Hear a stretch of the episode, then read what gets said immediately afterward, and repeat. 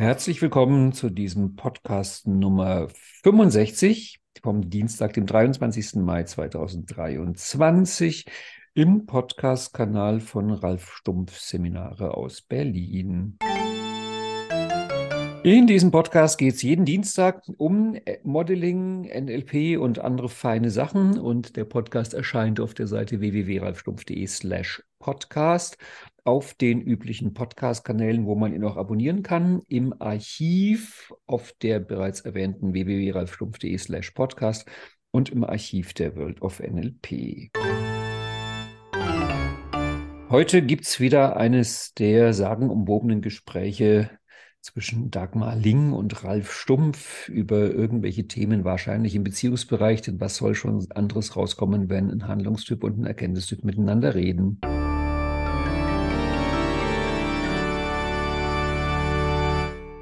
Hallo, liebe Dagmar. Hallo, lieber Ralf. Du hast ein total spannendes Thema vorgeschlagen und ich weiß deswegen, dass es spannend ist, weil ich habe keine Ahnung, was du damit meinst. Mhm. Weil der Titel klingt grandios. NLP-Hacks für den Alltag. Also wir setzen uns Sonnenbrillen auf und Kapuzenpullis. Ja. Und du erklärst erstmal ganz kurz, was du damit meinst. ich finde, das klingt cool, aber was ist das? Genau. Ja, ich bin drauf gekommen durch deinen letzten Newsletter, wo du ja über Kalibrieren gesprochen hast.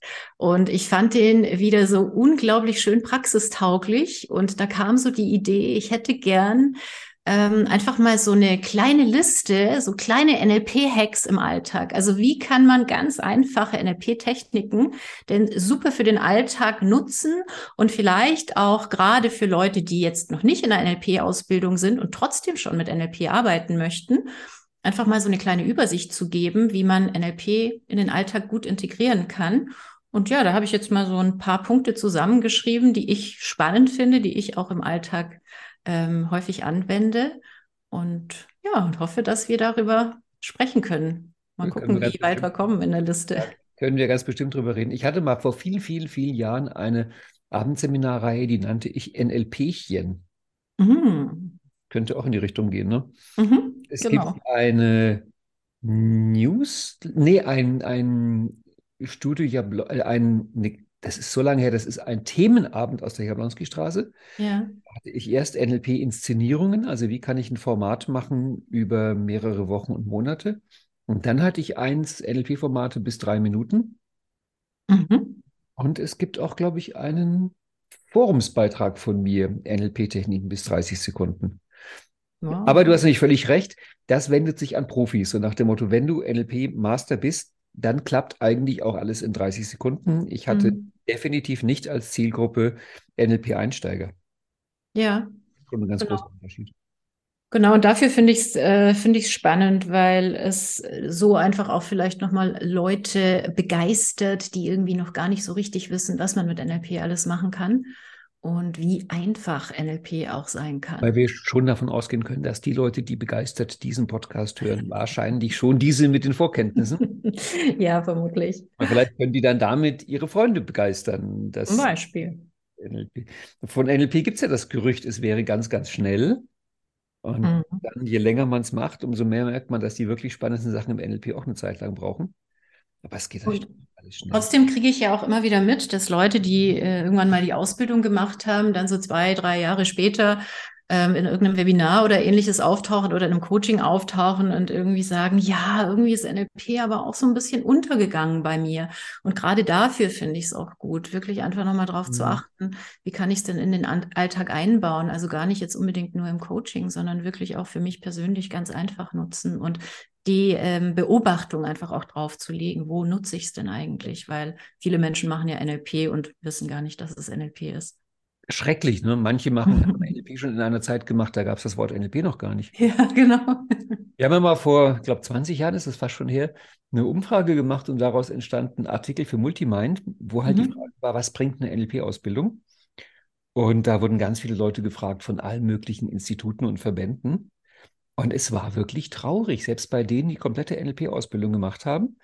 Die meistgenannten Sachen waren, ja, ich bin seitdem ein bisschen zielorientierter und ich achte ein bisschen mehr auf Rapport. Formate zum Beispiel wurden nie genannt, während ich ja zum Beispiel, das weißt du, so ein Format wie Change History ist für mich einer der klassischen NLP-Hacks, Mhm. In einem Sinne, dass man halt, wenn irgendwas nicht gut läuft, sich überlegt, was hätte ich denn besser machen können. Das ist ein Satz und ist eine bestimmte Denkfigur, die man jederzeit ja. anwenden kann. Das ist auch auf meiner Liste. Auf Platz?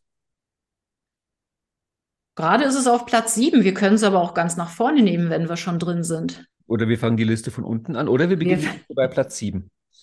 Wir starten jetzt bei Platz sieben mit Change History. Und ich fände es auch sehr spannend, wenn wir vielleicht auch mal noch in dem Zusammenhang über Change Presence sprechen, mm. was ich auch bei dir gelernt habe und was irgendwie manchmal so ein bisschen untergeht, weil. Habe ich neulich, wir haben ja der, im aktuellen Kurs eine Muttersprachlerin aus ähm, Kanada.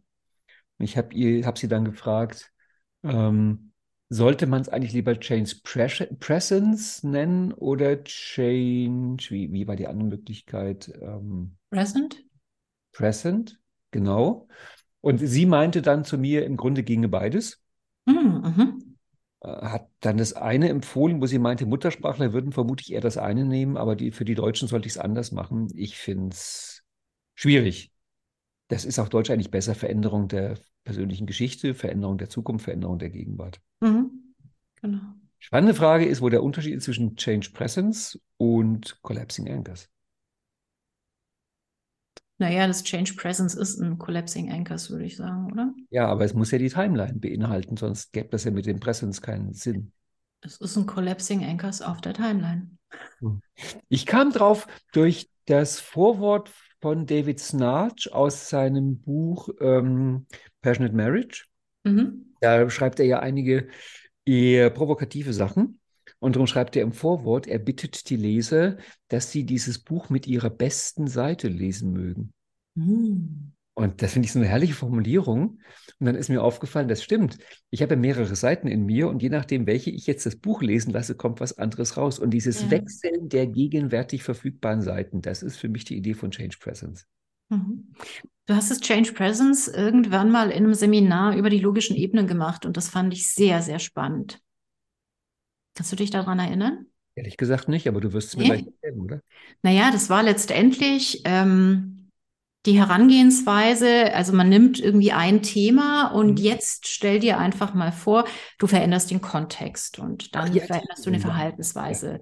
Ja, ja. Ähm, und ich habe das in irgendeinem Kurs dann meinen, meinen Teilnehmern gemacht und die waren so begeistert. Das war also wirklich, ich hatte hinterher zwölf strahlende Gesichter vor mir. Das war richtig, richtig schön.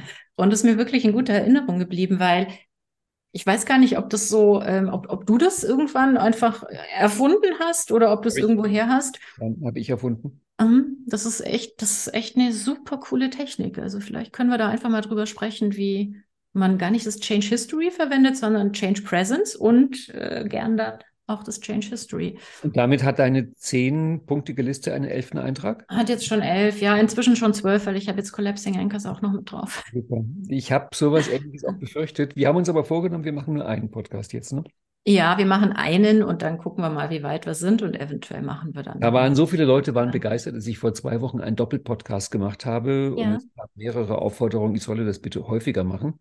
Hm, okay. Könnte ich auch zur irgendwie Daily Morning Show übergehen, aber genau wann wird es halt dann doch sehr aufwendig. NLP Morning Hacks sozusagen. Genau, das irgendwie auf dem Weg zur Arbeit, irgendwie vorbei an den ja. Klimaklebern, noch zwei oder drei NLP-Formate. genau. Das ist, was man sich so wünscht. Mal angenommen, du hättest dich jetzt nicht auf dem Autodach festgeklebt, sondern du wärst in einem anderen Kontext festgeklebt. Genau, genau. Ja, dann kommt was anderes raus. Hm. Angenommen, du hättest dich auf dem Bürgersteig festgeklebt. Zum Beispiel. Ja. ja dieses Change Presence äh, entstand wirklich als Schwesterformat zu diesem Modeling Change History, so heißt das ja eigentlich. Mhm. Ich kurz erklären, wie das Format entstanden ist. Und wenn ich modelliere, dann mache ich ja was, was damals Bandler und Grinder auch schon gemacht haben, an dieser Stelle, nämlich im Gespräch muss ich ja feststellen, ja, wenn ich das jetzt übernehmen würde, diesen einen Teil, zum Beispiel eine bestimmte Geste oder eine Betonung oder Worte oder was Inneres. Ja, was ändert das denn dann eigentlich? Also würde das dann die Änderung bringen, die ich mir wünsche, die ich eigentlich modellieren will? Weil ich komme ja auf 50, 100, 200 Unterschiede und muss herausfinden, welcher ist denn jetzt der lohnende. Und da habe ich gemerkt, dass wenn man lange noch NLP macht, also glaube ich kein Hack für Einsteiger, dann geht das halt ziemlich in Echtzeit. Das heißt, ich kann da sozusagen im Gespräch mal schnell einen Glaubenssatz übernehmen und kann erforschen, was würde das denn ändern, wenn ich diesen Glaubenssatz hätte. Und so entstand die Idee, das mit den Leuten zu üben. Dann fiel mir halt auf, es ist wohl leichter, es in der Vergangenheit zu üben. Da entstand das Modeling Change History. Mhm. Nach dem Motto, wie wäre es gewesen, wenn in der Situation damals eine Blaskapelle gespielt hätte? Wie wäre es gewesen, du hättest geknurrt? Wie wäre es gewesen, du hättest innerlich ein leuchtendes Licht gesehen? Wie wäre es gewesen? Dir wäre Spaß wichtig gewesen. So gehen wir halt die logischen Ebenen durch. Mhm. Dann dachte ich, na, der nächste Schritt ist, mach das doch in der Gegenwart. Und mhm. dann ist das schon lustig, dass man halt zum Beispiel einen vor der Gruppe sitzen hat und ich sage dann dem sowas wie, wie wäre es, wenn du jetzt den Glaubenssatz hättest, ich bin ein Raubtier, also Ebene 5, mhm. und plötzlich sehen alle eine Veränderung im Verhalten. Ja. Darum geht es ja, dass ich ja. auf irgendeiner Ebene ein Schräubchen drehe und sich auf anderen Ebenen Dinge, äh, Dinge verändern. Mhm. Und das ist dieses Change Presence. Und natürlich kann man das, wenn man ein bisschen im NLP geübt ist, kann man das tun. Ja. Es geht sehr schnell. Das in Anführungszeichen Problem ist und weswegen man dann doch eben halt NLP, Coaching, Therapie und ähnliches macht, ist, dass es halt schnell und einfach ist, sowas mal zu probieren und anspruchsvoll so etwas stabil zu bekommen. Magst du mal vielleicht für unsere Zuhörer ein Beispiel geben, wie man das über die logischen Ebenen machen kann? Weil es sollen ja wirklich Hacks sein für den Alltag, sodass man es auch wirklich nachmachen kann. Naja, wir können die logischen Ebenen durchgehen ja. und im Grunde geht es ja nur um die Frage, was kann ich auf welcher logischen Ebene machen, mhm. was die Situation verändert. Und das fängt natürlich an mit irgendwelchen Kontextsachen. Ich würde mal sagen, da ist eine der, der verfügbarsten Sachen normalerweise Musik. Mhm. Also ich kann einfach Musik unterlegen. Und ich hatte ja mal irgendwann vor vielen Jahren, da war ich noch mehr mit dem Auto unterwegs, habe ich irgendwann gemerkt, dass ich mich fürchterlich aufrege im Stau. Also habe ich beschlossen, ich übe jetzt, mich im Stau wohlzufühlen. Mhm. Dann zur übelsten Uhrzeit durch Berlin gefahren und war dann schrecklich enttäuscht, wenn an den üblichen Stellen kein Stau war, weil ich wollte ja üben, mich im Stau zu entspannen. Und da war natürlich eine ganz wichtige Ressource auch, dass ich im Auto bestimmte Musik hatte. Mhm. Also ich schätze mal, dass wenn du im Auto sitzt und du hörst Hard Rock, das was völlig anderes mit dir macht, als wenn du barocke Adagios hörst. Mhm. Also das wäre so was ganz Einfaches. Mhm. Genau, weil das war jetzt auch gerade so meine Überlegung, ne? Weil wenn ich jetzt so tue, als wäre ich in einem anderen mhm. Kontext, dann bin ich ja schon auf drei, dann habe ich nicht genau, diese Kontextveränderung. Genau, genau. Aber mhm. weiß ich nicht, wenn du Räucherstäbchen anmachst und deinen Schnaps trinkst, das sind ja alles Kontextinterventionen, mhm. die man da so macht. Ja, oder ich gehe vor die Tür, ne? Also ich wechsle ja, wirklich den Raum. Aber es ist schon wieder Verhalten, ne? Das, also Kontext ist gar nicht so einfach. Das mit der Musik ja. ist ein ganz guter Trick, ja. Ja, Kontext verändern, Musik, Duftöde würden auch gehen. Ja. Das hat auch einen ganz, ganz starken Einfluss. Mhm. Und in gewisser Weise würde ich Essen fast mehr unter Kontext zählen, auch wenn ich es natürlich durch Verhalten mir zuführe. Mhm. Mal ein Glas Wasser trinken, das ist für mich zumindest an der Grenze zwischen Kontext und Verhalten. Ich trinke mal gleich ein Glas Wasser. Ein Glas Wasser. Und Verhalten, wir können dabei bleiben, wäre ein Glas Wasser trinken, wäre äh, Räkeln, Strecken, Gähnen, mhm. wäre ein tiefer Atemzug, genau. wäre die Birkenbielsche Lachübung. Mhm. Einfach mal irgendwie 30 Sekunden lacht. Und ist natürlich auch, das ist ähm, eigentlich altes NLP, natürlich bewusste Verhaltensänderung. So, mhm. dass ich einfach mal lache oder lächle oder die Augenbrauen hochziehe oder den Stimmklang auch entsprechend verändere. Wir machen ja diese Keith Johnson-Übungen, ja. dass ich einfach mal knurren in die Stimme. Ja, genau. Und natürlich ändert das was. Also ich habe mal eine Zeit lang Roger Köppel modelliert, einen Schweizer Journalisten, der inzwischen einen super erfolgreichen YouTube-Kanal hat und der sehr für Optimismus plädiert. Und der macht das ganz stark über Stimmklang und Lachen in der Stimme. Mhm. Sobald ich, ist auch eine Keith Johnson-Technik, bewusst Lachen in die Stimme einbaue, werden die Sachen einfach lustig. Ja, ich kann mich auch erinnern an diese Übung, wo äh, wir unglaublich viel Spaß hatten in den Kleingruppen. Ja. und schön. Im Grunde wäre auch Verhalten Ebene 2, 3, aber zähl mal unter Verhalten. Die Frage, wo ich hingucke, das kennst du aus dem Trainertraining. Mhm. Das, mir ist mal irgendwann aufgefallen, wenn Leute vor einer Gruppe nervös werden und ich frage die, wo guckst du hin, dass die immer den Teilnehmern in die Augen gucken. Ja. Das heißt, die sehen dann bei einer Gruppe von 20 Leuten, sehen sie vor sich 40 ausdruckslose Augen. Weil man halt bei Augen oft gar nicht so viel sieht. Also Mimik zeigt sich eigentlich eher im Mund. Und dann habe ich irgendwann mal eine Teilnehmerin gebeten, guck doch mal nicht auf die Augen, guck mal auf die Nasen. Vergleich mal die Nasenformen. Da fing die sofort an zu grinsen. Mhm. Und gut, das könnte auch ein Wahrnehmungsfilter sein, aber mhm. eigentlich stelle ich ja meine Augen wo woanders hin oder ich ja. gleiche Ohrformen. Also ja. das ist ja auch ganz stark. Worauf richte ich im, im äußeren Vakuum meine Aufmerksamkeit? Mhm. Mhm. Und ich sage dir, der liebe Herrgott hat die Nasen sehr unterschiedlich gestaltet. also es gibt so lustige Nasenformen.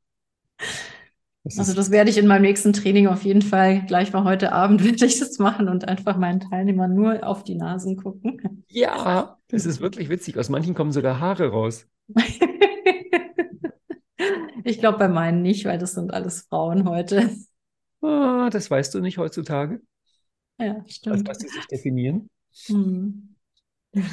genau. Dann Ebene 3 ist im Grunde auch klar, das ist, kann ich hinzufügen von innerem Barkok. Mhm. Also ähm, irgendwelche Lichtvorstellungen, irgendwelche Blumen, die ich blühen lasse, Lichtverbindungen, sowas. Auch dieses, was ich persönlich sehr unangenehm finde, jetzt im Seminarkontext, stellt ihr die Teilnehmer irgendwie nackig am Klo vor oder sowas in der mhm. Art.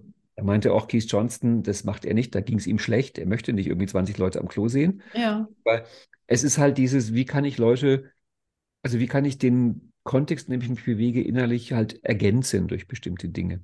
Genau, ich wollte gerade sagen, also wenn ich das Duftöl jetzt nicht zur Hand habe, dann stelle ich mir halt vor, wie dieser Zitrusgeruch zum Beispiel jetzt wäre oder Lavendel oder. Ich habe mal irgendwann ge gelernt in meiner eigenen NLP-Ausbildung, wenn du das kannst, dir mhm. einen Duft wirklich hypnotisch vorstellen, mhm. dass du dann in, nach irgendeiner Definition der tiefstmöglichen Trance-Stufe überhaupt angekommen bist. Ja, ich kann das. Es ist angeblich so gut wie unmöglich, dass man wirklich sich einen Duft, ich weiß nicht, man, bei, bei Cook sagt man visualisiert, olfaktisiert, olfaktorisiert, wie würde man das mhm. Olfaktorisiert klingt gut. Genau. Es soll wohl das Schwerste sein. Echt? Ah, ja. spannend. Ja. Mhm. Also sehen, hören, fühlen geht ganz gut. Schmecken ist schon schwierig und riechen gilt als praktisch unmöglich, das in Trance herbeizuführen. Von daher, Dagmar, ja. Ein Phänomen. Ich bin in tiefster Trance, glaube ich. Das ist ein Phänomen. Ich finde es tatsächlich sehr, sehr schön, weil ich gern mit Duftölen arbeite und nicht immer welche zur Hand habe. Also ich glaube, ich kann mir jetzt nicht sämtliche Düfte herholen. Ja, aber, wenn du zum Beispiel kenne die schon. Wenn du jetzt imstande wärst, sowas wie dir vorzustellen, wie riecht Lavendel mit Knoblauch? Das kann ich. Kann ich dann, sofort. Dann bist du in der tiefstmöglichen Trance-Stufe. Wow. Dadurch erklärt ah. sich auch dieser goldene Schimmer, den ich gerade um dich herum sehe. Ja, der ist wirklich da. Das ja. nennt sich Heiligenschein, Ralf. Mhm. Er ist auch ein Ebene 3 Phänomen. Ja. Oder Ebene 7. Mhm. Kommt drauf an. Also das wären dann die Ebene 3 Sachen. Ja. Dass man die finde halt ich ja ähm, mit die spannendsten. Ich bin ja großer Submodalitäten-Fan, aber das ist ein extra Punkt. Da möchte ich jetzt gar nicht dich aufhalten. Musik kann man natürlich innerlich auch ergänzen. Mhm. Das ist sozusagen diese Autoradio-Methode. Ja. Gleiche natürlich auch kinästhetisch. Mhm. Also ich habe mal eine Zeit lang wirklich geübt, wie ich Verspannungen hatte, dass ich mir ganz, ganz intensiv vorstelle, wie diese Stellen massiert werden. Das ist cool und ich mache das mit Temperatur. Also wenn es draußen mhm. sehr kalt ist oder sehr warm ist. Mhm. Ähm, ich war einmal in einer Sauna, die so unerträglich heiß war. Da geht doch raus. Nein, ich habe es wirklich, nein, ich, es war für mich wirklich eine Herausforderung, weil ich wollte das für mich auch testen. Also wie weit kann ich wirklich für mich die Temperatur verändern? Also ich bin äh, Saunagängerin, seit ich mhm. ganz, ganz klein bin. Ich weiß schon, dass ich das aushalten kann, eine Viertelstunde in einer 95 Grad Sauna.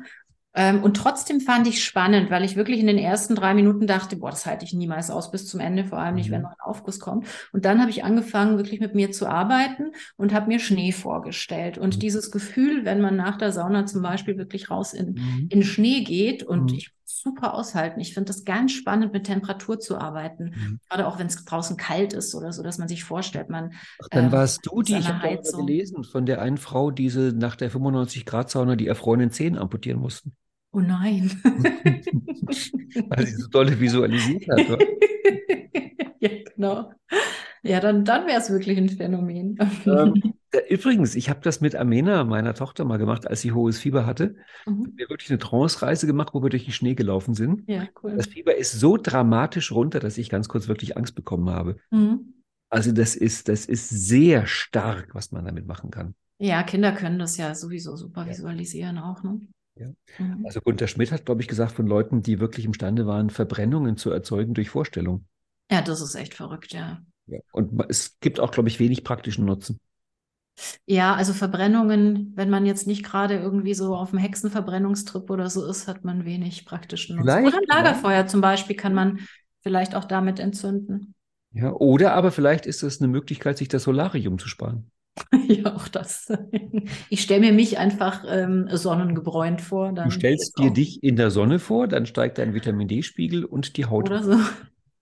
Also ich glaube, wir haben jetzt schon einige, einige sehr sinnvolle NLP-Hacks. Also wir haben schon einiges. Man wird, man wird, ab jetzt die NLPler daran erkennen, dass sie auch im Winter gut gebräunt herum. Gebräunt sind. Ja. Genau. Und nur noch in der Sauna sitzen. Ja, ja. und dort frieren. genau. Wer in der Sauna friert, ist NLPler. wenn, er, wenn er frieren möchte. Dann. Okay. Dann lass uns, lass uns mal auf Ebene 4 gehen. Wollte ich gerade sagen, dann gehen wir mutig auf Ebene 4. Werte sind heftig. Also mit Werten kann man mit so minimalen Aufwand so viel verändern. Du kennst ja auch diese Übung der mhm. Werteschappel aus dem Coach aus. Genau, an die habe ich gleich gedacht, ja. Also das ist wirklich äh, erstaunlich. Ähm, ich glaube, darum ist die Übung auch eigentlich im Master, weil vom Aufwand her könnte sie im Practitioner sein, weil sie wirklich mhm. ist. Aber weil die Wirkung so stark ist, macht man sie lieber im Master. Das ist eigentlich wirklich in einem Satz simpel gesagt. Du setzt bestimmte Dinge ein in die Formulierung, ich will, und dann kommt irgendetwas. Mhm. Und wenn du da ein Gespräch führst und zum Beispiel sagst, ich will jetzt Spaß haben, ja. ich will jemanden beeindrucken oder ich will was lernen oder ich will die Zeit rumbringen, dann kommen komplett andere Verhaltenssets raus. Mhm. So mhm. schnell und einfach. Und meine Beobachtung ist, dass viele Gespräche und Interaktionssituationen einfach nur deswegen schiefgehen, weil die Leute irgendwas wollen, was jetzt in diesem Augenblick einfach nicht passt. Mhm. Also ganz simpler Klassiker, das war auch eine der ersten Sachen, wo ich das entdeckt habe, ist, wenn ein Kunde den Laden betritt, die einen wollen sich informieren, die anderen wollen kaufen. Und wenn der Verkäufer das verwechselt, gibt es eine Katastrophe. Das heißt, ja. bei dem einen Kunden muss er sagen, ich möchte diesen Kunden informieren, beim anderen muss er sagen, ich möchte ihm was verkaufen. Ich habe es einmal erlebt, ganz verrückt, ich wollte kaufen. Also ich habe einen Verkäufer getroffen und ich war in Eile und ich wollte möglichst schnell etwas kaufen, was sogar relativ teuer war. Und er wollte mich informieren. Ja, das ist was so. Beinahe beide Seiten. dass ich nicht gekauft hätte, weil ich habe dauernd gesagt, gib doch endlich her. Und er, nein, Sie müssen noch wissen. War der Erkenntnistyp? Wollte der es ganz genau? Ich habe keine Ahnung. Ich, glaub, der, der, ich glaube, in dessen Welt war nicht vorstellbar, dass ein Kunde sich vorher schon informiert hat. Einfach eher einfach kaufen will. Aber ne? das ja. ist halt so ein typischer Fall von, wenn der Wert nicht passt. Mhm. Der Klassiker ist natürlich andersrum. Der Kunde will sich informieren, der Verkäufer will verkaufen. Aber ich fand es halt lustig, mhm. es so rum zu erleben. Also gerade für Gespräche finde ich das unglaublich hilfreich. Ähm, ich stelle das äh, oft fest in Coaching-Ausbildungen, wenn die Leute wirklich in diese ersten Coaching-Gespräche gehen mit dem Wert, ich möchte mich entspannen oder ich möchte eine gute Zeit haben, wie du gesagt hast, ich möchte Spaß haben. Also wo die einfach sich mal erlauben dürfen, ich muss in diesem Gespräch gar nicht irgendwas erreichen, sondern was ich erreiche, ist einfach, dass es mir gut geht. Und plötzlich haben die super Coaching-Gespräche ne? Im, im Vergleich zu, ich muss jetzt hier einen Erfolg haben, ich muss den überzeugen, ich muss hier was erreichen, was das für einen riesigen Unterschied macht. Und ich glaube, das kann man sehr, sehr gut auf alle ähm, Gespräche im Alltag übernehmen, für alle Gespräche im Alltag übernehmen und gerade auch, wenn es um sowas wie Bewerbungsgespräche geht, ja, weil jedes Bewerbungsgespräch, wo ich entspannt bin, wo ich darauf achte, dass es mir gut geht, kann ich ja ganz anders auch performen und was anderes rüberbringen, wie wenn ich sowieso aufgeregt und mich klein mache und was da alles so passiert in, in solchen Gesprächen. Ich habe dir eine Liste für die Coach-Ausbildung mit 50 Angeboten für diese Werte. Mhm. Jeder von denen macht wirklich ein komplett anderes Gespräch. Von diesen 50 sind bestimmt 20 welche, die ich einfach schon gehört habe, wenn ich Leute gefragt habe, was möchtest du jetzt? Das heißt, da sind auch sehr viele drin, die führen zu einem schlechten Gespräch oder zu einem schlechten Coaching. Aber wenn ich die halt bewusst einnehme, wird mir auch klar, was das macht. Zum Beispiel einer, ich möchte keine Fehler machen. Ja. also fast schon eine Garantie für ein schlechtes Gespräch. Mhm. Ja, und es wird, glaube ich, auch häufig klar, was man leider unbewusst auch alles in so ein Gespräch reinbringt. Ne? Ich möchte das Gespräch jetzt kontrollieren, ich möchte hier bestimmen oder, oder ähnliches. Ähm, und, und wenn man sich da einmal bewusst wird, ah, okay, ich kann das einfach über den Wert komplett verändern. Das gibt ja so viel Erleichterung dann. Oh, und dann zum Beispiel sagt, ich möchte mich vom Coachie verwöhnen lassen. Ja, das ist auch schön, genau. Ja, oder, oder, ich möchte ein Gott sein, ne? Ein Coaching-Gott ist das, glaube ich, auch. Ja. Es ist wirklich verblüffend, die, die Veränderung geht so schnell und die Leute zeigen ein komplett neues Verhaltensset. Mhm. Und okay, von diesen 50 Angeboten sind 40 nicht wirklich ernsthaft praxistauglich. Aber es geht natürlich darum, dass man erstens, wenn ein Gespräch schief geht, sich mal ganz kurz fragt, was will ich eigentlich gerade? Möglicherweise passt das nicht. Und dann unter den wahrscheinlich am Ende vier oder fünf günstigen Werten halt den richtigen raussucht. Genau, und ich glaube, wenn man für sich irgendwie drei bis fünf Werte hat, die in bestimmten Situationen gut passen, dann reicht das ja auch aus, wenn ich meine drei Werte kenne, die mir helfen in solchen Situationen. Genau, und da gibt es auch einen Klassiker, der gerne genommen wird und der oft ein schlechtes Gespräch führt. Ich möchte dem Coachie helfen. Mhm, genau, ja. Wird gerne genommen, ist keine Empfehlung. Du weißt auch, bei Gunter Schmidt an der Wand hängt der Spruch, bitte nicht helfen, es ist auch so schon schwer genug. Genau. Ja, das ist eine, eine der erleichterndsten Aussagen, glaube ich, ähm, die in meiner Coaching-Ausbildung sind.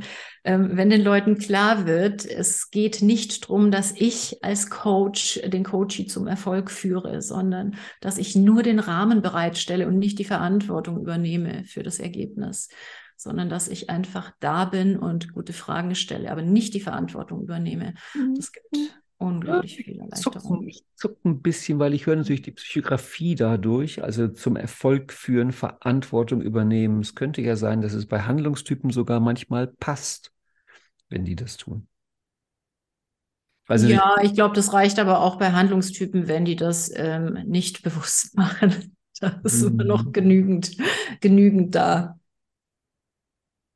Genau, dann haben wir auf der 4 noch die Glaubenssätze. Mhm. Ähm, jetzt sind wir natürlich irgendwie im Kontext gelandet mit Gesprächen und Coaching.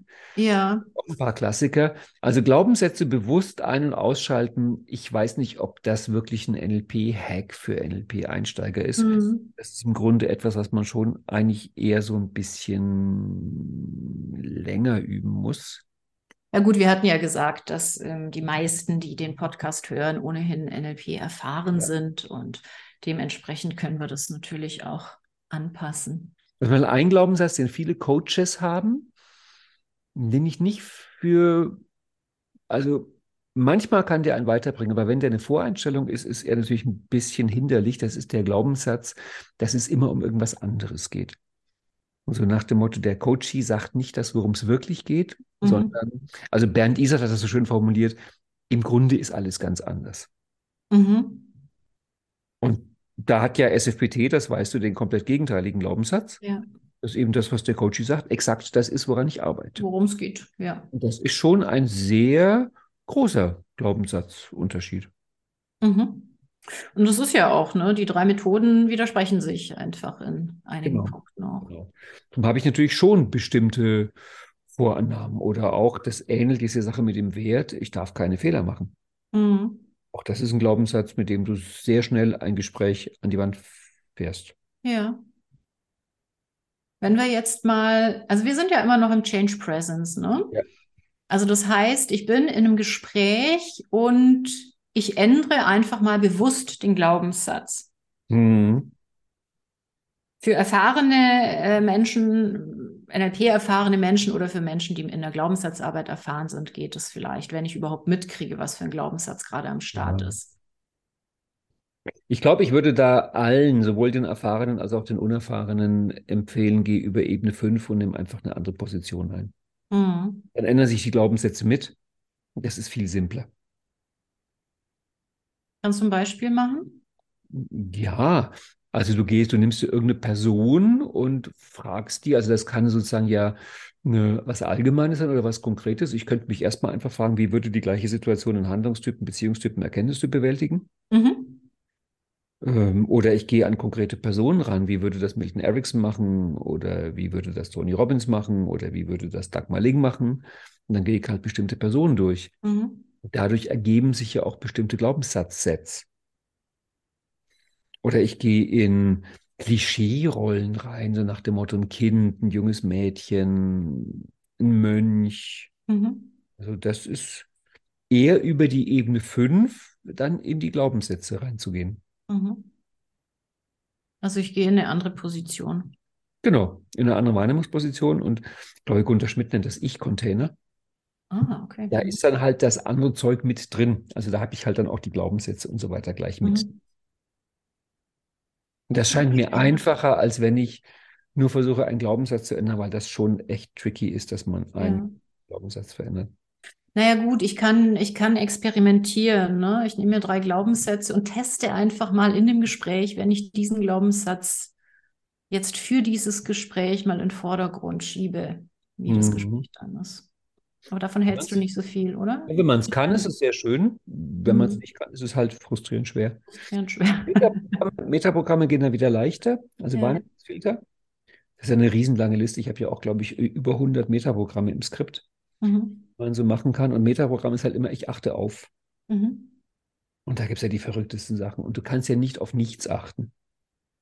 Aber es macht natürlich einen Unterschied, ob ich jetzt zum Beispiel im Gespräch auf die Kleidung der anderen Person achte. Ja.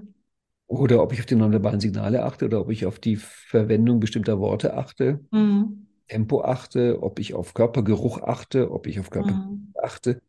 Also da gibt es ja ganz, ganz, ganz viele Sachen. Mhm. Ja, gerade auch so dieses Metaprogramm, achte ich auf mich oder achte ich auf die anderen. Ne? Das ja, finde ich auch genau. eines von den genau. stärksten. Es gibt eine sehr schöne Art, auf Metaprogramme zu kommen. Ähm, die kann ich ja mir ganz kurz erwähnen, wenn du in einer Gruppe von Leuten bist. Mhm. Und ich bitte dich, die Anwesenden auf mindestens zehn verschiedene Arten zu sortieren. Mhm. Dann kommen Metaprogramme. Darum heißen die ja auch Sorting Styles. Also ja. Sortierstile. Weil da kann ich überlegen, ich kann sie nach Alter sortieren, ich kann sie nach Größe sortieren, ich kann sie nach, nach Schuhgröße, ne? Nach Schönheit, nach Psychografie, mhm. nach Sternzeichen, nach ähm, Human Design, mhm. wenn ich das den Leuten ansehe. Hast du Human Design gesagt? Gleich fangen wir an zu klopfen. Und da könnte ich im Grunde, wenn ich eine Gruppe von 20 Leuten habe, ich wette, wenn man sich ein bisschen Zeit nimmt, findet man 100 verschiedene Arten, die zu mhm. Mhm. Dann kommt man auf Metaprogramme. Die sind auch spannend, ja, die Metaprogramme. Was haben wir noch auf vier? Wir könnten Timeline, könnten wir auch noch mit reinnehmen. Ja, ja. Ähm, da ist natürlich die Timeline-Perspektive, was im Grunde auch ein Metaprogramm ist. Mhm. Also da so nach dem Motto, wenn, wie, wie sieht die Situation jetzt aus? Wie werde ich sie in zehn Minuten betrachten, in zehn, mhm. zehn Monaten, zehn Jahren? Genau. Das ist der zeitliche Rahmen, der sich ändert. Das gleiche mit der Vergangenheit. Ja. Und Persönlichkeitsteile natürlich auch. Da komme ich ja dann wieder zu dem von David Snarch, äh, lies das Buch mit deiner besten Seite. Genau, genau. Ja. Also ja, auch witzig auch zu sagen, nimm dir, nimm dir ein Buch, lies es einmal mit dem Träumer, lies es einmal mit dem Kritiker, lies es einmal mit dem Realisten. Mhm, so die Disney-Positionen, ja, ja. Verschiedene mhm. Bücher. Mhm. Genau. Dann Ebene 5. Natürlich Selbstideen, also vorhandene Selbste. Das mhm. ist ja dieses Konzept von Rollen, wie es Lothar Seiwert und Stephen Corvey und solche Leute haben. Also welche Rollen nehme ich im Leben eigentlich ein? Mhm. Nach dem Motto, lies es als Mutter, lies es als Trainerin, lies es als Hausfrau, lies es als, was weiß ich, Sportlerin. Also mhm. man hat ja im Laufe, wenn du quasi mal einen Monat deines Lebens anguckst und dich fragst, wie viele verschiedene Rollen nimmst du in diesem Monat eigentlich ein? Wo machst du da eigentlich den Unterschied zwischen vier und fünf? Ähm, ich bekomme da häufig auch die Frage, gerade mit innerem Kind und jetzt auch wenn du sagst, die Rollen, wann ist es für dich fünf und wann, wann würdest du sagen, das sind alles Anteile von mir? Naja, ich habe ja seit einiger Zeit bekenne ich mich ja offen dazu, dass die Ebenen des NLP für mich ein Kontinuum sind. Das heißt, da gibt es keine klaren Trennlinien, mhm. das ist ein Übergang und von daher gibt es halt einen breiten Übergang zwischen Ebene 4 und Ebene 5. Mhm. Und viele Sachen, die kannst du so und so sehen. Ja. Da gehe ich wirklich eher nach der Funktion. Also was will ich erreichen? Und am Ende, gerade bei Interventionen, ist es so, ich kann es einmal als Ebene 5 betrachten und damit arbeiten. Ich kann es als Ebene 4 betrachten, und damit arbeiten. Und je nachdem, welches hinterher zum Erfolg führt, das war's dann. Mhm. Mhm. Also ich halte mich da inzwischen relativ kurz nur noch damit auf, dass ich das versuche, intellektuell einzugruppieren. Mhm, okay. Okay, weil ich hatte irgendwie noch so die, ähm, die Vorstellung von Ebene 5, ich habe zwei dissoziierte Selbste, die miteinander kommunizieren. Ja. Ich kam jetzt auf die Frage, weil du jetzt von den Rollen gesprochen hast, die sich für mich eher nach Persönlichkeitsanteilen anhören als nach Selbsten. Aber so wie du es erklärst, ne, das ist, das ist einfach wirklich so. Ja, na klar, ich habe ja dann, ich muss ja, um diese Rollen wechseln zu können, brauche ich ja noch die berühmte Gunter Schmidtsche Steuerinstanz. Ich brauche noch ein Selbst, was mhm. die Rolle aktiviert. Mhm. Also wenn ich da nicht ein wenig dissoziieren kann, kann ich die Rolle auch nicht wechseln. Ja. Mhm. Okay. Und ich, wie gesagt, ich halte es für ein Kontinuum. Ähm, Im Grunde kann man wahrscheinlich auch einen Persönlichkeitsteil definieren. Also nehmen wir mal Träumer, Realist, Kritiker. Das sind für mich klar Persönlichkeitsteile. Mhm. Natürlich könnte ich bei Träumer, Realist, Kritiker auch aufzählen, was haben die denn für Glaubenssätze? Ja. Aber ich fordere nicht von der Welt, dass sie sich an unsere Modelle hält. Ich und ich habe jetzt gerade die Idee, weil wir ja im Experimentieren auch sind, ne? Das finde ich eigentlich eine sehr schöne Idee. Ich nehme den Träumer mit einem bestimmten Glaubenssatz ja. und den, den Kritiker und den Realisten auch jeweils mit einem bestimmten Glaubenssatz. Also nicht nur die Positionen, sondern ich packe da noch einen Glaubenssatz mit rein. Ja, und einen psychografischen Typ. Cool. Und einen psychografischen Typ. Cool. Mhm. Weil ja. du gerade experimentieren sagst, auf die Triade kam ich auch neulich. Mhm. In jedem der drei Bereiche gibt es eine, in Anführungszeichen, Scheitern-Strategie, die passiert versehentlich und eine, die macht man absichtlich. Mhm. Im Handlungsbereich ist es halt dann wirklich das Scheitern im Sinne von, es geht schief, wenn es versehentlich ist. Und das Absichtsvolle ist dann das Experiment. Ja. Ich mache ein Experiment und ich gucke, ob es funktioniert. Ob es scheitert. Genau. Und im Erkenntnisbereich ist es dann halt der Irrtum und der Zweifel. Ja. Ah, ja. Mhm. Sozusagen willentlicher Irrtum oder die, mhm. die Gefahr des sich Irrens im bewussten Nutzen. Und im Beziehungsbereich? Könnte ich ja den Loop einfach auflassen, weil es spannender ist, ne? So. Ah. Aller Dietmar Friedmann, der auch penetrant irgendwie von Triaden ja. nur zwei Sachen gebracht hat. Ich finde, im Beziehungsbereich ist oft am schwierigsten, die richtigen Worte dafür zu finden. Das, was versehentlich passiert, wird wohl Richtung Ablehnung gehen. Mhm. Und das, was ich absichtlich mache, geht dann so Richtung, geht dann so Richtung Flirt. Mhm. Mhm. Okay, also die fünf könnte man verschiedene Rollen nehmen. Mhm. Genau, die sechs sind dann, die sechs sind dann Zugehörigkeiten. Ja dass ich mich bestimmten Gruppen zugehörig fühle? Ja, genau. Also ich bin, ich gehöre zur Gruppe der Frauen, ich gehöre zur Gruppe der Coaches oder andere Berufsgruppen, genau. die man eben einnimmt. Und oder natürlich, natürlich kannst du da auch dann bewusst mal wechseln. Also wenn du dich ja. jetzt momentan einengenderweise zur Gruppe der Frauen zugehörig fühlst, mhm. dann mach's doch mal als Mann. Genau, das war jetzt gerade auch so mein Gedanke. Also wie wäre dieses Thema, wenn ich mich der Gruppe der Männer zugehörig fühlen würde. Oder genau. genau. Wenn ich ein Hund wäre zum Beispiel. Wuff. Was hast du vorher gesagt? Raubtier. Genau. Wenn ich ein Raubtier wäre. Mhm. Genau. Raubtier gibt normalerweise lustige nonverbale Veränderungen. Ja. Da ist immer so ein bisschen Knurren dabei. Ne? So ja. ja. Also man nimmt bestimmte, ah. man nimmt bestimmte Gruppenzugehörigkeiten und guckt einfach. Mhm. Und was ja auch wichtig ist, der erste Schritt könnte ja auch sein, ich mache mir bewusst, wem fühle ich mich eigentlich gerade zugehörig. Mhm.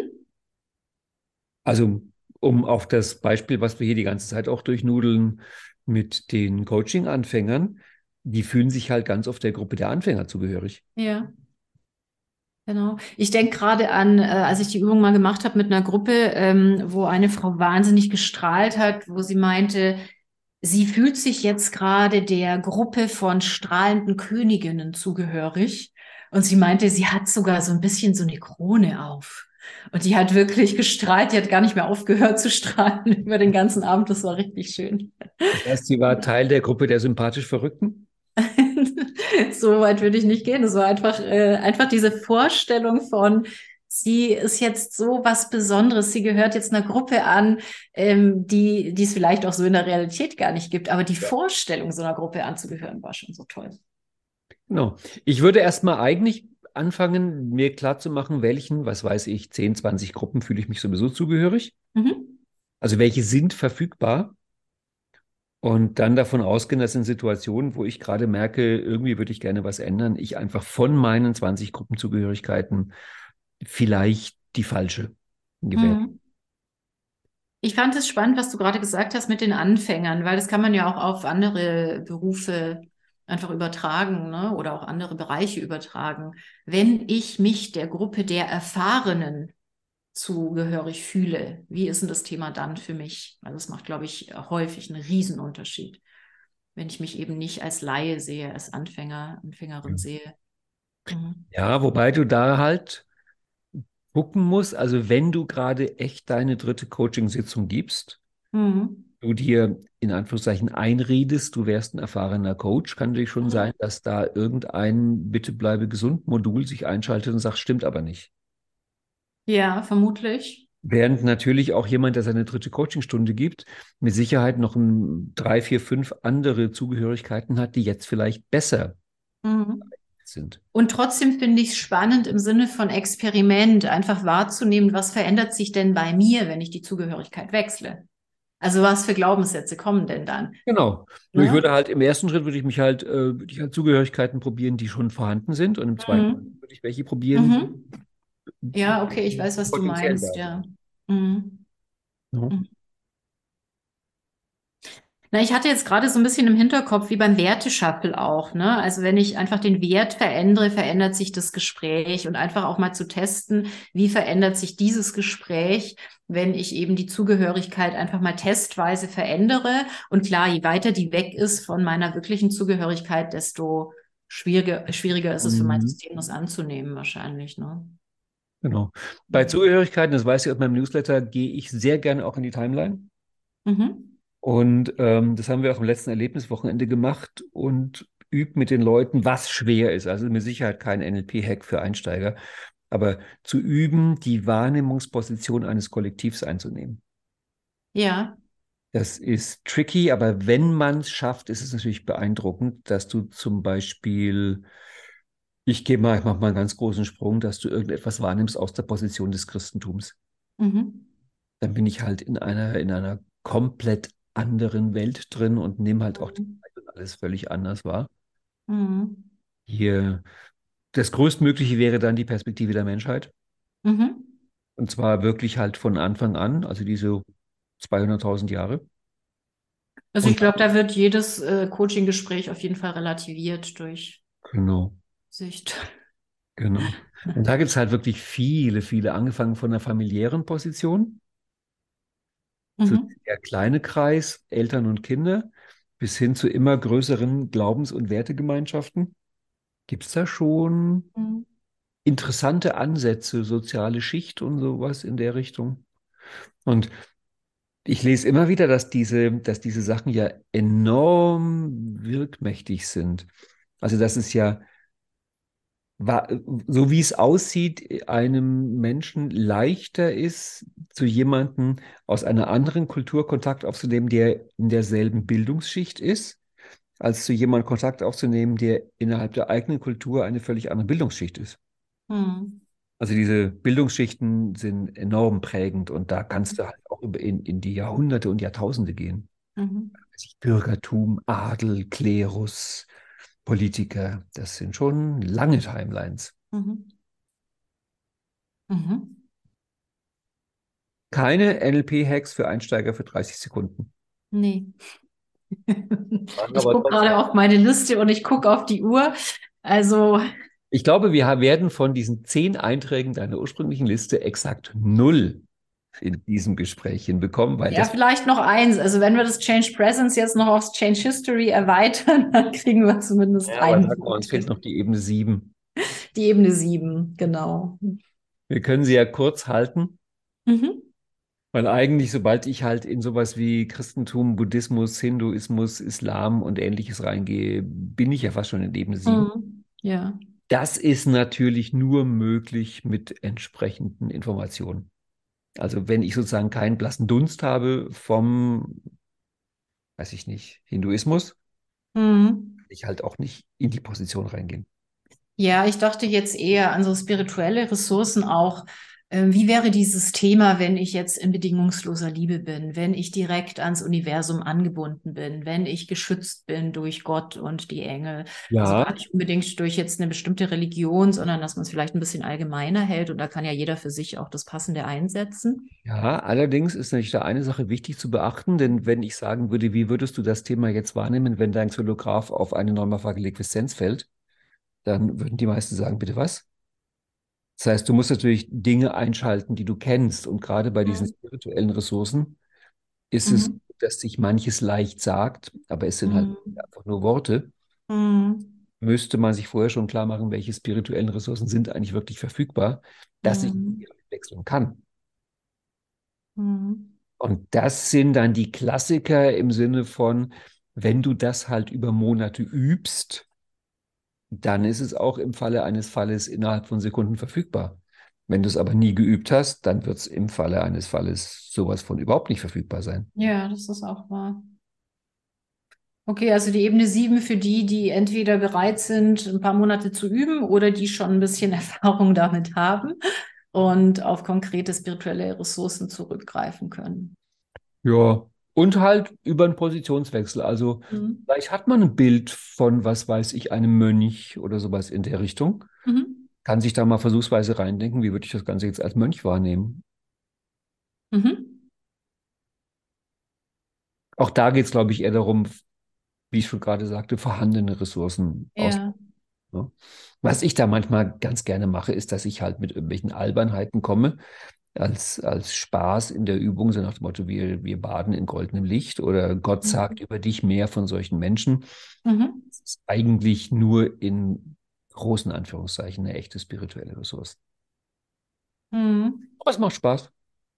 Ja, das finde ich auch. Also gerade so ähm, diese, diese Anbindung wirklich auch an an bestimmte Kräfte, an bestimmte Energien. Genau. Ich glaube schon, dass es immer mehr Menschen auch gibt, die sich damit ja beschäftigen. Wie bitte? War das, Wort jetzt, war das Wort jetzt Absicht? Mit den Energien? Nee, mit der Anbindung. Mit der Anbindung. Du weißt, was es auf Lateinisch heißt? Nee. Religio.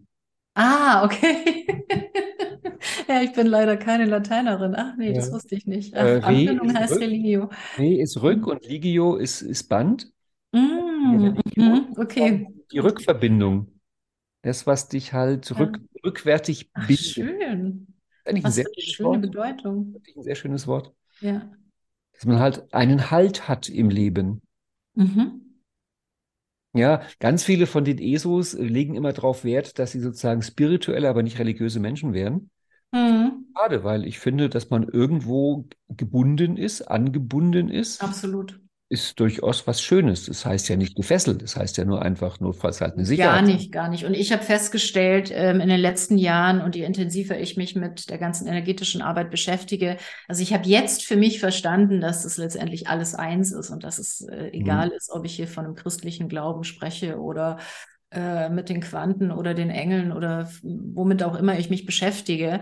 Äh, also ich habe das früher auch so separiert und bin ja christlich erzogen und es war für mich so als so diese katholische Kirche. Mittlerweile habe ich mich da so öffnen können, weil ich festgestellt habe, es ist alles die gleiche Energie. Es ist mhm. total egal, wie wir es nennen. Und das finde ich ein sehr, sehr schöner und sehr befreiender Gedanke, dass man sich da gar nicht so irgendwo einordnen muss, sondern dass das alles äh, nebeneinander oder miteinander existieren darf oder letztendlich sogar alles das Gleiche mhm. ist. Ich habe heute früh einen sehr spannenden Podcast gehört mit einem Schweizer Bischof. Und da fiel mir halt auf, dass wenn ich sowas höre, weil wie du, ich halt auch in sowas aufgewachsen bin, es tut sich schon leichter zu verstehen, weil es halt Bilder und Geschichten sind, auf die man zurückgreifen kann. Mhm. Ja. Bei dem fand ich sehr spannend, wie der also wirklich aktuelle Wissenschaftsdiskussionen, viele philosophische Themen immer wieder auch von christlicher Warte her erklärt hat. Mhm. Also ich finde halt einfach, wenn nichts Besonderes dagegen spricht, würde ich Leuten, die in unserer Kultur aufgewachsen sind, auch mal einen Blick aufs Christentum empfehlen. Ja. Wie du schon sagst, am Ende macht es keinen großen Unterschied in der Wirkung, ob ich Christ, Buddhist, Moslem oder Hindu bin. Aber das Christentum fällt uns, wenn man diese komischen negativen Glaubenssätze wegräumt, dann letztendlich doch leichter. Mhm. Das halt zu unserer Kultur passt. Mhm. An einigen Stellen mit schockierenden Ergebnissen, sich das klar zu machen, was hier alles christlich geprägt ist. Also ein Beispiel mhm. als Podcast, was ich, ich kannte das schon, aber ich fand es gut, es wieder zu hören, mich zu erinnern. Das Konzept der Menschenrechte kommt ganz klar aus dem Christentum. Das ist ein zutiefst christliches Modell. Und momentan gibt es ganz viele, die eher linksgrün Vogue unterwegs sind, die zum einen sagen, wir wollen uns nicht in andere Kulturen einmischen, sondern Diversity leben. Und alle Menschen sollen sich an die Menschenrechtsvereinbarung halten. Mhm. Wo man sagen kann, wenn man christliche Bildung hat, ist das ein Widerspruch, weil dieses Konzept der Menschenrechte ist ein christliches Konzept. Und ja. Das ist schwer, das wirklich einem Moslem oder einem Hindu zu erklären, was wir mit Menschenrechte meinen, wenn der in seiner Religion fundiert ist. Mhm. Also gerade jemand, der an Wiedergeburt glaubt, hat davon ein komplett anderes Verständnis von diesen Menschenrechten mhm. als wir. Aber jetzt wird es natürlich sehr philosophisch und es sind nicht mehr wirklich die Hacks. Nee, es ist, äh, es ist vor allem, wir sind ja immer noch im Change Presence. War das nicht dieser Podcast, den wir gerade machen über den NLP-Marathon? Ja, sozusagen. Das war jetzt der Start. Genau. Hm, vielleicht können wir trotzdem noch aufs Change History eingehen. Was meinst du? Gerne. Also wir können jetzt mal gucken, ob wir in den nächsten drei Minuten die letzten neun Punkte pro Punkt 20 Sekunden. Also wenn, wenn ich von Change History als NLP-Hack im Alltag spreche, dann ist es ja genau das, ähm, was du, glaube ich, am Anfang schon mal angesprochen hattest. Ne? Also dass ich einfach mal, wenn irgendwas doof gelaufen ist, dass ich abends nochmal drauf gucke, was hätte ich denn heute gebraucht, äh, mhm. dass dieses Ding anders läuft. Und es dann nochmal mit den neuen Ressourcen nochmal neu erlebe, um dieses Gefühl, dieses negative Gefühl, das da jetzt vielleicht bleibt, ähm, einfach nochmal zu verändern. Da wäre meine Frage, warum bis abends warten? Also das kürzeste Change History ist, wenn du jemandem was sagst und der guckt komisch und du sagst, lass mich es nochmal anders sagen. Mhm. Im Grunde ist das bereits ein Change History. Ja, gebe ich dir recht, ja. Dass ich etwas, was ich getan habe, aufgrund der Erfahrung, die ich dadurch gewonnen habe, sofort nochmal anders mache. Mhm.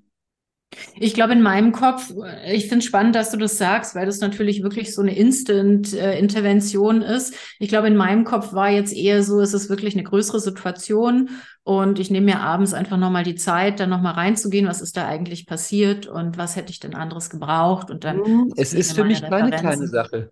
Es ist mhm. keine kleine Sache, weil es halt da zwei Einstellungen gibt. Also, und es ist zum Teil sehr schwer, zu unterscheiden, was gut, gut ist, weil es kann ja auch sein, wenn du was machst, was nicht klappt, dann mach es einfach nochmal. Mhm. Weil sie streng dich an und mach dasselbe oder das gleiche nochmal. Mhm. Der Change History-Gedanke wäre, mach es nochmal anders. Mhm. Es gibt Situationen, da ist es besser, wenn du es einfach zwei, dreimal auf die gleiche Art machst. Ja. Und es gibt andere Situationen, da ist es besser, du machst es anders. Also wann ist es besser zu sagen, ich mache ein Change History und wann, ich habe ja mal auch scherzweise gesagt, das Format Stabilize History. Ah. Also, dass mhm. ich es extra beibehalte. Mhm. Du hältst, behältst es bei und dann? Naja, weil ich es halt vielleicht zwei, dreimal machen muss. Und schaust dann, ob sich es verändert.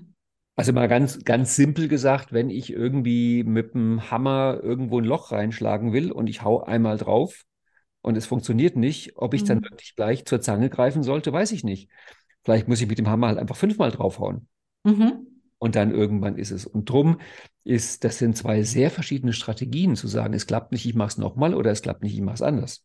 Im ja, bei mir ist jetzt gerade so die Idee, ich glaube, bei Verhaltensweisen kann es ganz sinnvoll sein, dass man es nochmal gleich macht. Ja, Im NLP ist halt dieser Satz, wenn du was machst, was nicht klappt, dann mach was anderes. Mhm, das ist richtig. Was natürlich manchmal auch einfach also nehmen wir an Sport.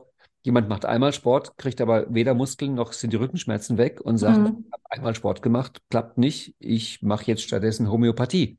Ja. Und dann kommst du halt an den Punkt, einige Sachen, also viele Sachen brauchen halt erstmal eine gewisse Zeit, bis sie wirken. Das heißt, du musst dranbleiben. Während andere Sachen ist es halt doof, weil du machst was, was nicht klappt und machst es jetzt immer wieder. Also ich finde es sehr schwer, da mhm. Immer den richtigen Unterschied zu finden. Ja, das mit dem Stabilisieren finde ich spannend, weil jetzt gerade klar, wenn wir jetzt über Sport sprechen ne, oder ich möchte wirklich mhm. irgendwas ähm, was stabilisieren, ja. dann wiederhole ich es natürlich. Und das ist ja Handlungsbereich, ne? Also ich wiederhole das Ganze. Ja. Ich mache es nochmal und nochmal und nochmal. Und die Idee ist, es wird von Mal zu Mal fester. Wohingegen ja dieses, ich probiere halt jedes Mal was anderes, das wäre eher Beziehungsbereich. Ich habe für mich den Kompromiss gefunden bei dieser Situation, weil ich es halt oft auch nicht weiß, ob es jetzt besser wäre, es beizubehalten oder was anderes zu machen, dass ich kleine Variationen einbaue. Mhm. Genau, weil also ich hatte jetzt auch vorhin den Gedanken, ne, wenn ich jetzt einmal mit dem Hammer auf den Nagel mhm. haue und der ist halt irgendwie schief, dann ist vielleicht nicht gut, ich hau noch mal gleich drauf, sondern ich probiere mhm. halt vielleicht nächstes Mal den Hammer irgendwie auf in einem anderen Winkel zu halten mhm. oder weniger oder fester drauf zu hauen. Mhm. Und die andere Möglichkeit ist, man setzt sich einen bestimmten Zeitrahmen. Mhm. Man, ich bleibe mal in diesem Hammerbeispiel, so nach dem Motto, ich hau zehnmal zu wenn sich dann nichts ändert, muss ich meine Strategie wechseln. Weil du hast halt auch von die, in, diesem, äh, in dieser schönen Theorie von George Leonard, der längere Atem, also English Mastery, mhm. er halt auch drei Strategien des Scheiterns. Und eine davon ist halt Leute, die nie an was dranbleiben und immer wieder was Neues versuchen. Aber die andere Strategie des Scheiterns ist halt Leute, die zu lange an irgendwas dranbleiben, was nichts bringt, die quasi das tote Pferd weiterreiten. Mhm da den Unterschied fein zu finden, ist eine eigentlich fast schon tief- oder hochphilosophische Frage. Ja. Drum, mein Tipp wären Variationen. Mhm. Ja, so, genau, so eine kleine Variation und dann einfach nochmal noch mal neu bewerten. Ja. Mhm. Das ist natürlich der Punkt, wo dann NLP im Alltag im Grunde eine sehr philosophische Angelegenheit zu werden droht. Was ich aber schön finde. Ich mag das. Ja, auf jeden Fall. Ähm, ich glaube, das ein oder andere einfache Beispiel hatten wir ja dabei, auch vielleicht für nicht ganz so NLP-Erfahrene. Wir hatten auch viele Beispiele für NLP-Erfahrene dabei. Ich glaube, da kann doch. Und das. Tollste ist, wir haben jetzt eine ganz tolle Liste für unseren nächsten Podcast. Auf jeden Fall. Also da können wir noch einige Podcasts machen. Wenn wir über jedes Thema eine Stunde sprechen, dann haben wir noch zehn Wochen vor uns. Zu meiner Verteidigung muss ich sagen, es war der Satz, Ralf, magst du nicht mal kurz erklären, was wir da auf den ganzen Ebenen machen? Ja. Sag das mal zu einem Erkenntnistypen, ne? Sag das mal angesichts von neuen Ebenen. Ich könnte ja jetzt noch deinen Human Design Typ verraten, aber den behalte ich jetzt für mich. Ja. Der unterstreicht ja bei dir den Erkenntnistypen. Ja, da müsste man ja auch wissen, was Human Design ist. Genau. Aber das vertiefen wir jetzt heute nicht mehr. Nein, das weiß ja sowieso. okay. Damit sind wir durch deine Liste durch. Ja, sozusagen. also durch den ersten Punkt. Also Change History haben wir so halb. Das war ja mein Punkt 7. Den haben wir so halb abgearbeitet. Mhm. Aber wirklich nur halb. Aber ja. ich glaube, äh, darum geht's mir. Ähm, wirklich so diese einfachen Dinge, wie kann ich NLP im Alltag anwenden? Die Frage ist natürlich jetzt, wenn wir diesen Podcast nochmal machen würden, was würden wir anders machen? Wahrscheinlich würden wir nichts anders machen. Mhm. Also, also oder ich würde vielleicht eine Zeit vorgeben pro Punkt. Was auch nicht funktionieren würde. Stabilized Podcast. Stabilized Handlungstyp Podcast. Das Schöne ist, ich meine, es sind ja nun schon 65 Podcasts, aber wir müssen ja nicht bei 70 aufhören. Also es können mhm. durchaus 650 irgendwann werden. Mhm. Inzwischen eine so lange Liste von Podcast-Themen, die demnächst mal anstehen. Ja. Dann ist es halt ein weiterer Eintrag. Also die Spiral Dynamics-Reihe, da wird nach Fortsetzung gerufen. Mhm. Wir sind eigentlich ja in einer Reihe über Practitioner und Master-Techniken, wir beide. Genau, ich finde, da passt das auch ganz gut rein. Dann habe ich das große ABC des NLP, was im Grunde aus Verlegenheit entstanden ist und inzwischen einen richtigen Fanclub hat. Schön. Ja. Viele spannende Themen. Ja, NLP ist einfach vielseitig. Es gibt so viel Spannendes zu besprechen. Da gehen die Themen nicht aus. Oder es läuft irgendwann doch zur Morning Show. Mhm. Ralfs NLP, NLP Morning Hacks. Jeden Morgen um 5 Uhr live. Um 5 Uhr.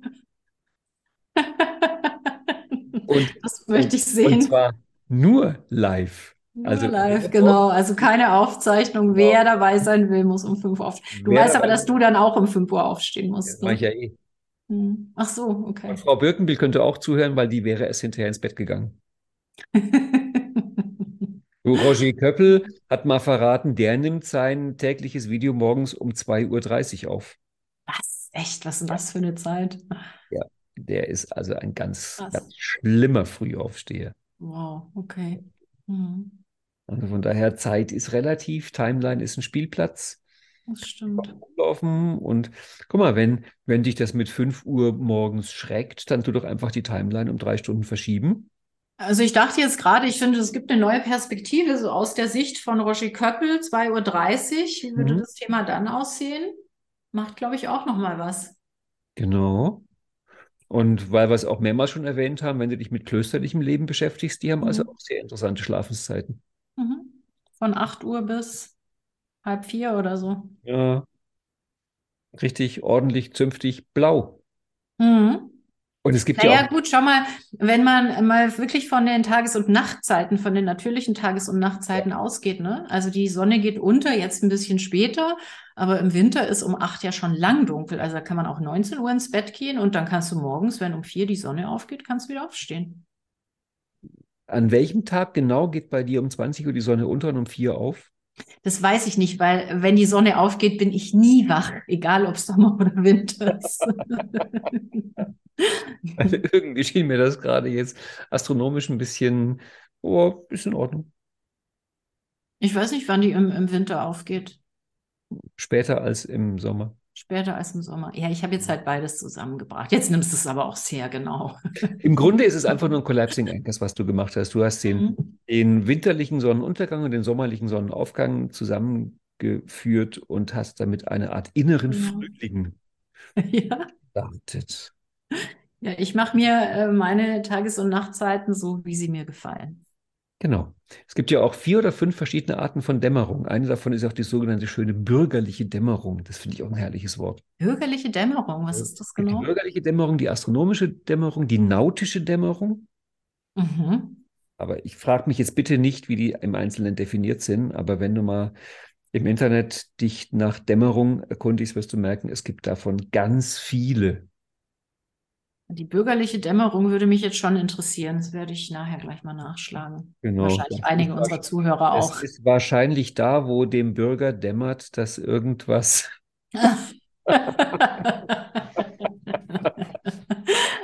Wir hören jetzt auf, bevor es philosophisch absurd wird. Genau. Ich danke dir. Ja, ich danke dir. Ich freue mich auf unsere nächsten drei Podcasts. Mhm. Oder zehn, wenn ich auf die Liste genau. gucke. Genau, pro Punkt ein Podcast. Ja, ich gebe zu, ähm, mein, mein Hinweis mit dem Change Presence und den logischen Ebenen war natürlich etwas umfangreicher ähm, als zuerst geplant. Deswegen glaube ich, die weiteren Punkte, da können wir locker drei oder vier pro Podcast abarbeiten, sodass dein ein paar Wort, Hacks rauskommen. Dein Wort in Podcasts Ohr. ja. Danke. Danke dir. Tschüss, Ralf.